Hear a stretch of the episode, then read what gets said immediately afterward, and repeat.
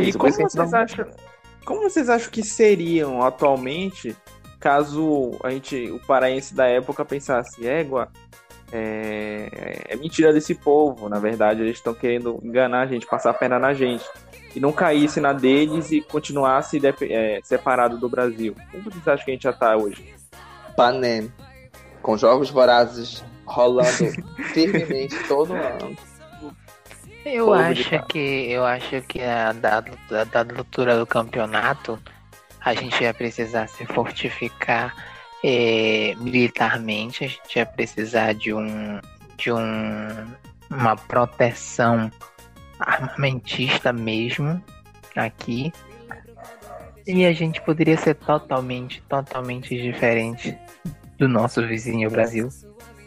Não, mas como, tipo, pensar assim, todas as regiões do Brasil começaram do zero. Não ia ser só o Pará que ia começar assim. Sim, não, eu digo assim, poderia. Não, mas eu digo assim, a partir daquele momento ali de, de 15 de agosto de, de 1823, é isso que eu quero dizer. Tipo, Sim. seria Não, pois totalmente. Talvez a gente. Já. Talvez, talvez a gente utilizasse o português como um, um segundo idioma. Talvez a gente falasse língua geral aqui. Talvez a gente. é, Talvez, tipo assim, a gente tivesse hoje um contato mesmo ainda com, com Portugal. A gente conseguisse, assim, ir em Portugal. Qualquer, talvez qualquer belenense conseguisse ir, sair daqui em Portugal. Entendeu? Nós tivéssemos um contato com essas pessoas. Ou sei lá, nós poderíamos ter uma. uma, uma como é que diz? Uma cultura aqui bem mais diferente, muito mais europeizada, né? O Suriname, menino. Suriname é ali do lado. Sim, nós, e nós poderíamos, sei lá, nós poderíamos aqui realmente ser um país, talvez nós ainda continuássemos aqui como uma monarquia, ou talvez nós chegássemos a ser um, um império, ou qualquer outra, ou uma, como é? Uma república, ou qualquer outra coisa do tipo. Nós talvez. os Couto de Macedo no, no poder. Os Coutos Macedo.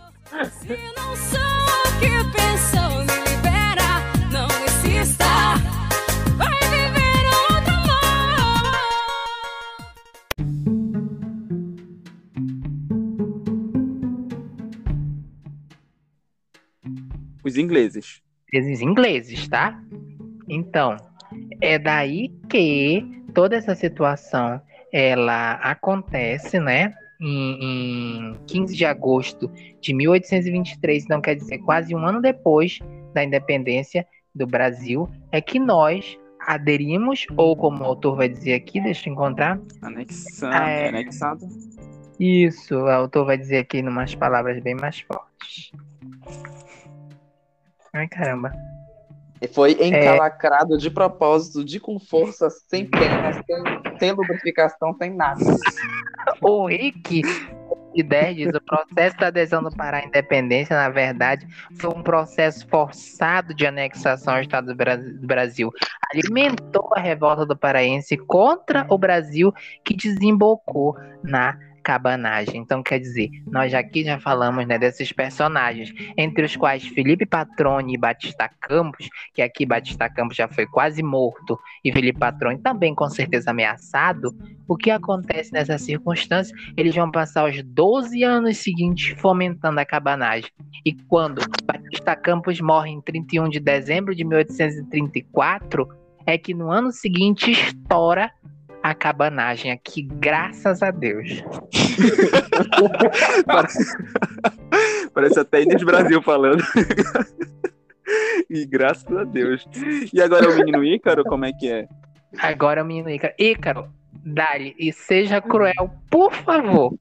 Dá-lhe de com força agora. Esculhamba. Destrói. Pessoa que tem a, a minha idade. Eu tenho 23 anos. Nunca fui muito mais longe do que para dentro do próprio território do país. Mas o cara, só porque ele saiu da Inglaterra e foi passear na Índia umas duas, três vezes, falaram: hum, daria um bom almirante lá no Brasil, né? Olha lá. Passeado, viajado. O, o filho do dono da empresa. Rodada. Ele conhece tudinho a linha de barco. Bota ele lá pra, pra ir lá pro Brasil que vai. Vai ser muito útil. Bota ele no Rio de Janeiro, filho de patrônio. Ele veio. Chegou. Viu aquela bagunça e pensou: tribais. Vim trazer pra você civilização. Só que o que ele não sabia é que já tinha uma civilização aqui. Tava todo mundo tranquilo, sabe? Me diz por quê? Por quê? Tipo, Norte e Nordeste não queriam. Não queriam. Estavam tipo, vamos fazer nosso país aqui e vocês fazem de vocês aí. Mas o Diacho foi lá e ficou empentelhando. Aí falou, manda ele. Ele veio. Aí ele chega aqui e engana todo mundo com o truque. Bem trucoso. Bem trucoso.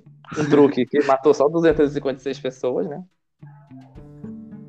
Uma brincadeira pra deixar o povo assustado. Mas se bem que se a gente pensar, né? Provavelmente não tinha quase 2 milhões de pessoas vivendo ali na região naquela época, então era fácil assustar todo mundo. Porque se fosse hoje em dia, eu conheço uma galera que pega uns braços de pau, uns tijolos, uns cabos de telha na rua. Eles conseguem arrancar. Eles arrancam um pedaço da parede do, do estádio de futebol, não iam dar um, um fim num fogueiro desse baixinho irem. Sim. O que ele fez nessa época foi considerado crime, né? Porque, né? Por Não tava- país- Não, porque assim, se pensar bem, se fosse. Ah, teve um combate. Teve uma guerra e então se tu matou alguém, ok, foi, né? Porventura do destino, tu matou alguém. Tava na guerra, acabou morrendo. Mas não teve guerra, então ele só matou porque ele era doido. Aí ele foi retirado do Pará, né, pra, pra dizer. Explica, explica como foi, que como foi essa morte, essa mortandade. Ah, sim, sim, sim. O, o, o navio. Deixa eu procurar aqui, porque é conhecido como Briga e Palhaço, mas o nome do navio não era Briga e Palhaço. José de. Isso aí. É, Ele levou pessoas para lá aprisionadas e fez o navio ficar ali bem na beira da cidade, de propósito, durante a noite, para as pessoas ficarem berrando, porque jogaram cal virgem em cima delas. Para que os gritos delas assustassem as pessoas que viviam na cidade. Como naquela época todo mundo vivia na beira. Ainda vive, né? Vivia na beira do rio, porque. Né, cultura ribeirinha, então as pessoas viviam ali naquela área, não viviam muito afastado dali, então as pessoas ouviam isso durante a noite. Isso assusta qualquer pessoa. Uhum. Se a gente vê um tiro, hoje em dia é, é tradição, passou pela genética, a gente ouviu um tiro lá, já tá. Tiro, bala. Aqui Ouço tiros. Aliás, queria dizer isso, que aqui tem som de tiro às vezes, e eu tenho quase certeza que é tiro. Ninguém, ninguém dá um pulo. Aqui já gente. tem alerta. Ah, não, quem tem cu tem medo. Tá doida? Sim. Voltando aqui pro, pro palhaço. É... Não querendo falar muito dele, mas é porque eu tava pesquisando sobre a vida dele e eu vi que realmente ele é dele. enviado. É, ele foi enviado pelo capiroto, sabe? A pessoa sai do, de um monte de conflitos de gente que não quer fazer parte de um país. Ele se envolve em vários conflitos desse. Ele perdeu um braço no meio dessa fuleiragem toda. Aliás, foi na Guerra da Cisplatina. Ele perdeu um braço lá. Almirante Eu te vejo. Barroso. Ele, ele, não, ele não teve um momento assim que ele dizia: Não, já, já ganhei mais medalha, vou sossegar. Não, aonde diziam pra ele: Olha, aquele pessoal ali não quer se render à coroa, vamos lá, vamos brigar. Ele perdeu um braço, tu pensa: a história dele acabou? Não. Depois disso, ele conseguiu se casar com uma mulher humana. Teve vários filhos com ela e tu pensa: Acabou. Não. Colocaram ele de novo como alta patente no, no- na Marinha Brasileira. Lá estava ele de novo, fazendo briga pelo, pelo, Brasil afora. Enfim, eu só queria deixar claro que esse homem. É mais um que, se tu pesquisar a história dele, tu vai ver cada relato assim emocionante sobre tanta coisa que ele fez, como se ele fosse um herói. Pois é, como eu falei anteriormente, só quero deixar mais uma vez registrado. Para começar, ele é um estrangeiro. Né? Britânico. Em segundo lugar, mercenário, assassino, vândalo. Tá? Acho que Pra- esse, Pra te ter uma noção, o título do... O último título dele, quando ele morreu, ele era cônsul do Brasil na Inglaterra. Cônsul. Égua. Cônsul, Mas era, ele não era brasileiro. A máquina de lavar? o fogão, a geladeira? Napoleão Ele I era- foi um. Ele, ele representava o país que não era dele, que ele avacalhou No país onde ele nasceu. Tipo isso. no país onde ele nasceu. Sim, e é como se ele fosse lá, tipo, ah, o Brasil é um quiosque e é meu. É, um quiosque tipo que ele tem no. Que, ele- que vende casquinha de sorvete a dois contos lá no shopping. É tipo isso. Ai, Sim, ai. voltando aqui. Sim, voltando. Após tudo isso que aconteceu, da fuleiragem lá de voltar, querer socar o Pará dentro do Brasil, sendo que não cabia, é, a ideia de cidadania no Brasil naquela época só se aplicava aos portugueses que estavam vivendo no Pará. Os direitos, no caso de um cidadão, tipo, viver em paz, Tomar água, pode Só que- continuar Lê falando. aí. Só que o Pará era constituído por uma mistura de vários povos.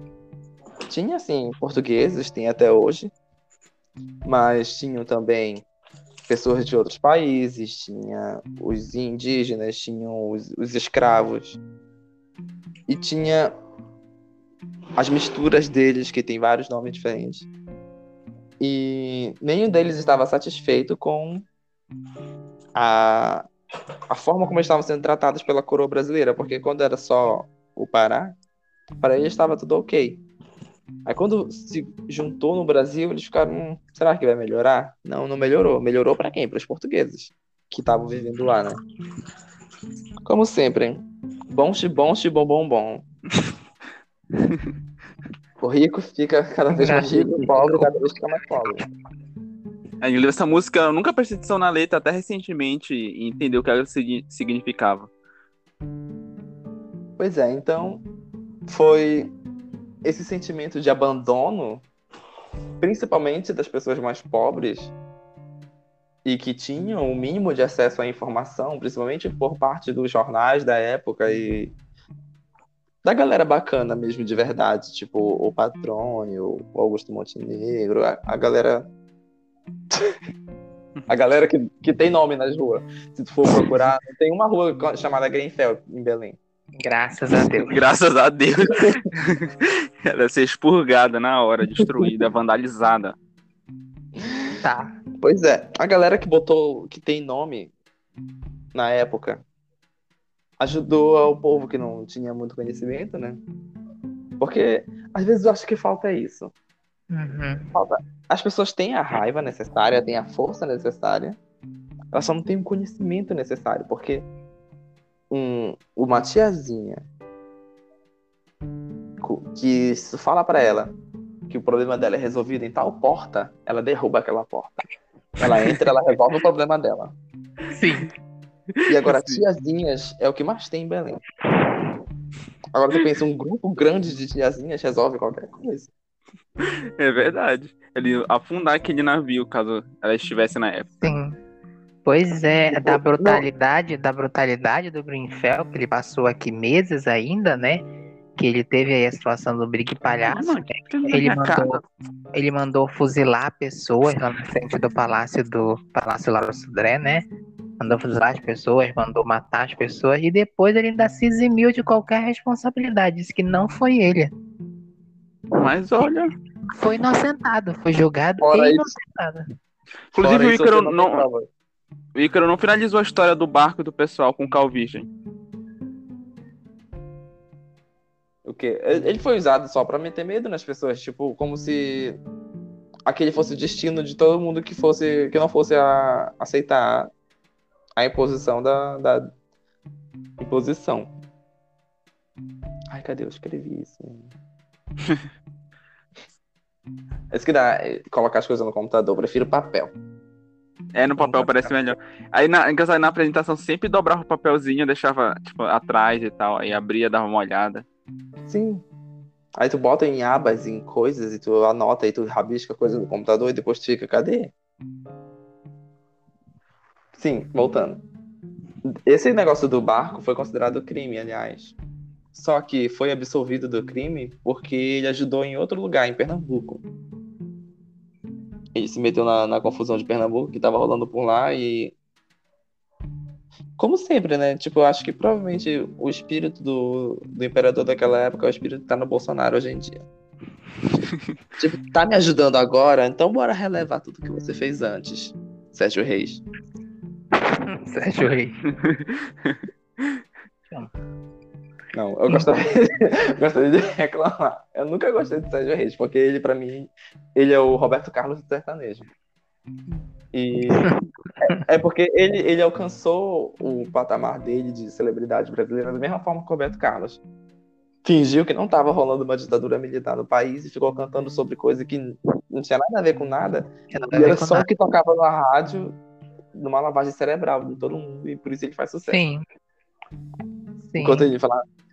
Enquanto as pessoas estavam sendo torturadas por aí, estavam desaparecendo, ele tava falando de um menino que ficava na porteira pedindo pra ele tocar berrante. E hoje em dia a gente sabe que esse berrante, na verdade, é uma prótese peniana de 56 mil reais.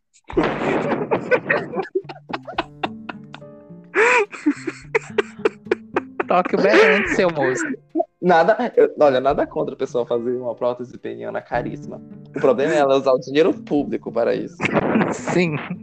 Porque enquanto tem gente precisando de transplante de órgão, tem gente precisando de dentadura, tem gente precisando de óculos, o cara vai lá e compra um pinto. Sim. Qual? Não, pa- país Brasil. Brasil. Eu ia dizer que isso é coisa que. Eu ia dizer que, tipo, ah, no Pará não tem isso, mas tem, porque a gente tem o Eder Mauro, É. a gente tem o. O não sei o que, Neguti, que também nem é paraense, né? Tem o do Silmar. Ai, o do seu mar, adoro.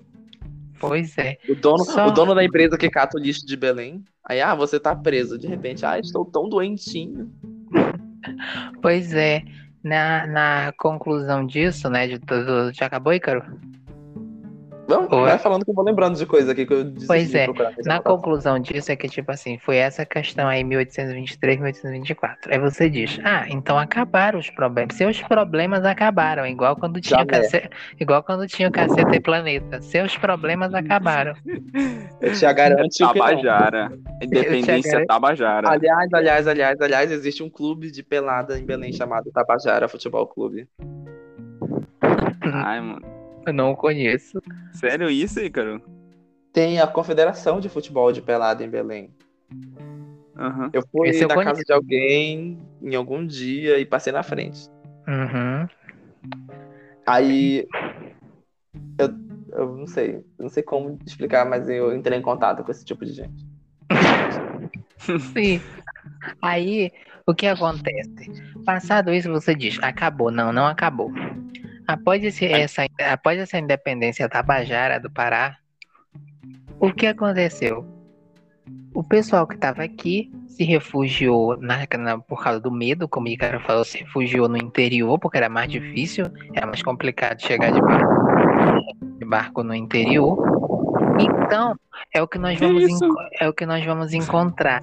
É o que nós vamos encontrar nesse meio tempo, que aqui no Pará, é, antes disso e depois, nós vamos encontrar que teve rebelião em Moaná, em Bragança, em. Deixa me ver que outra cidade. Moaná, Bragança, aí teve.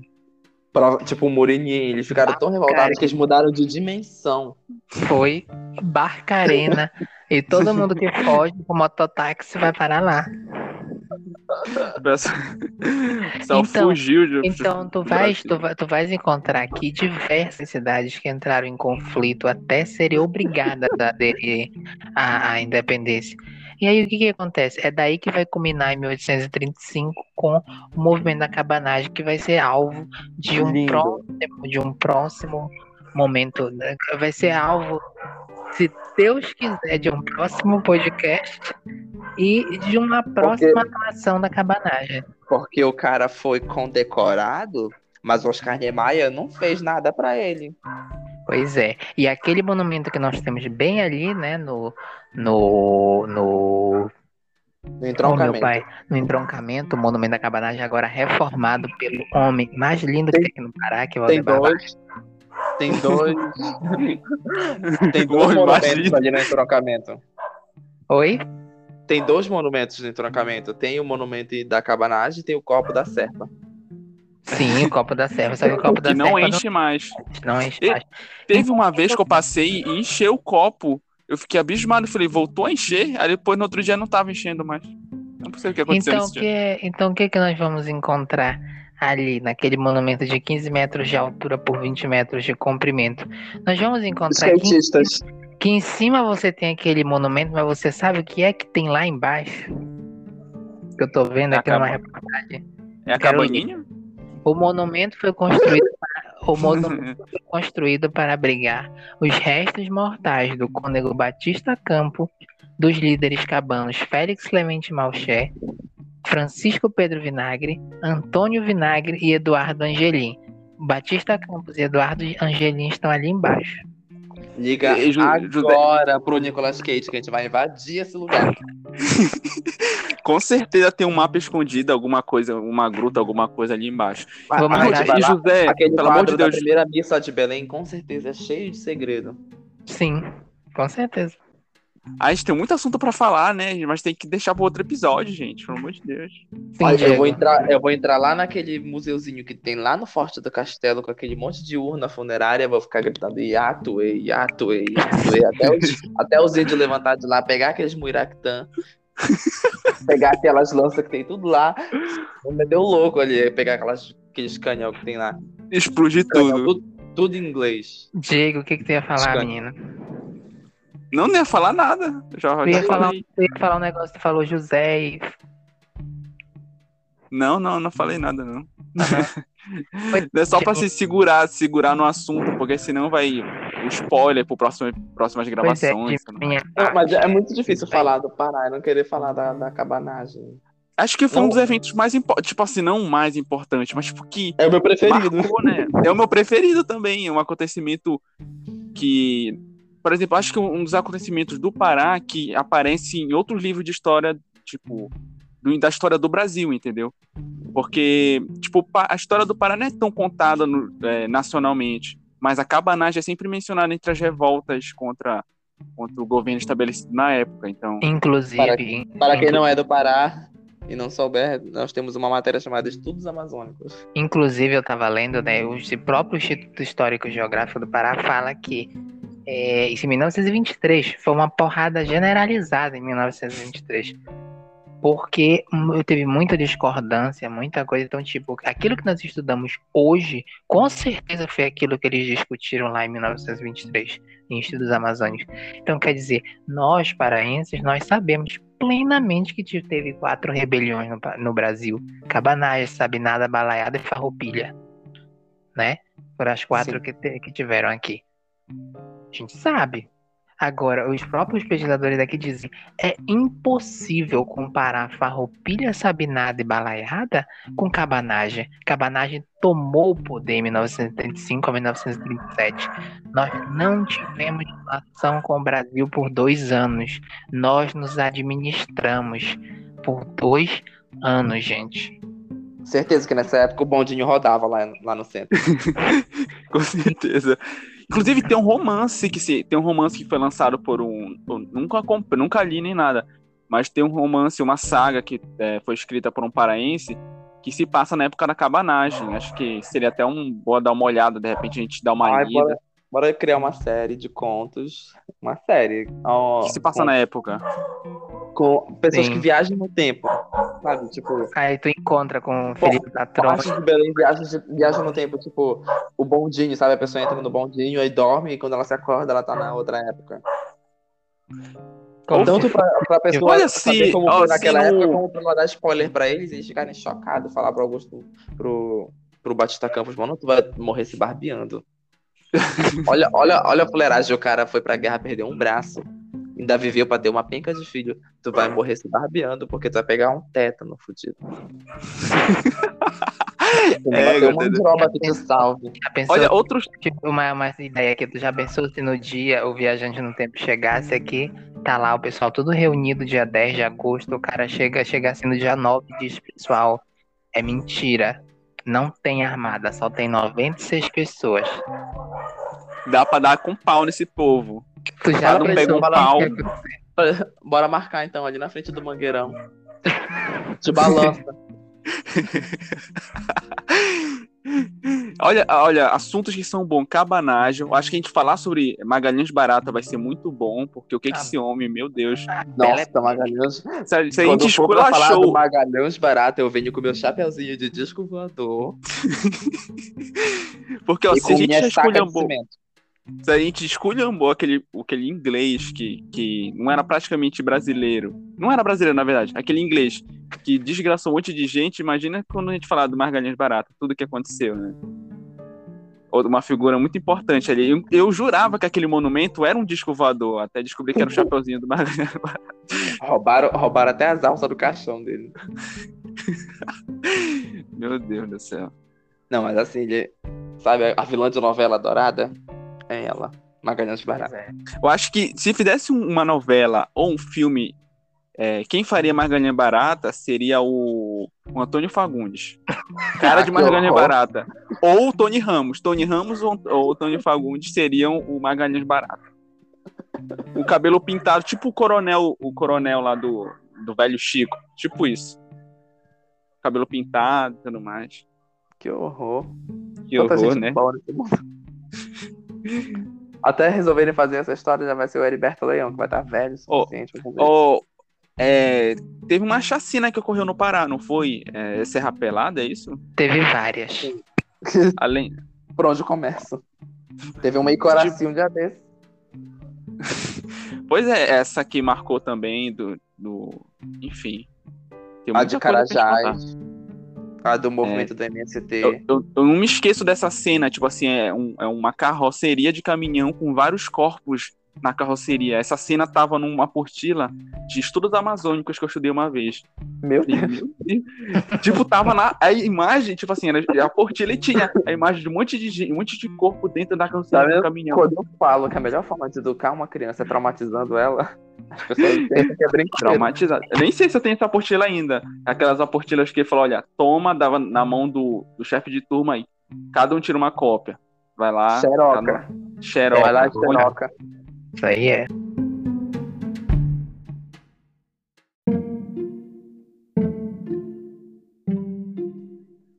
Então, gente, algo mais adicionar? Como é que a gente fica? Porque hoje, hoje a gente gastou muita energia esbravejando contra o Felipe, contra o, o, o pessoal lá da Inglaterra e, e tudo mais, de Dom Pedro. Pois é, eu queria colocar toda a responsabilidade da, do, do, do vandalismo, do ser mercenário e do ser sanguinário e ser estrangeiro do, do Grenfell e do Thomas Cochrane nas costas de Dom Pedro I.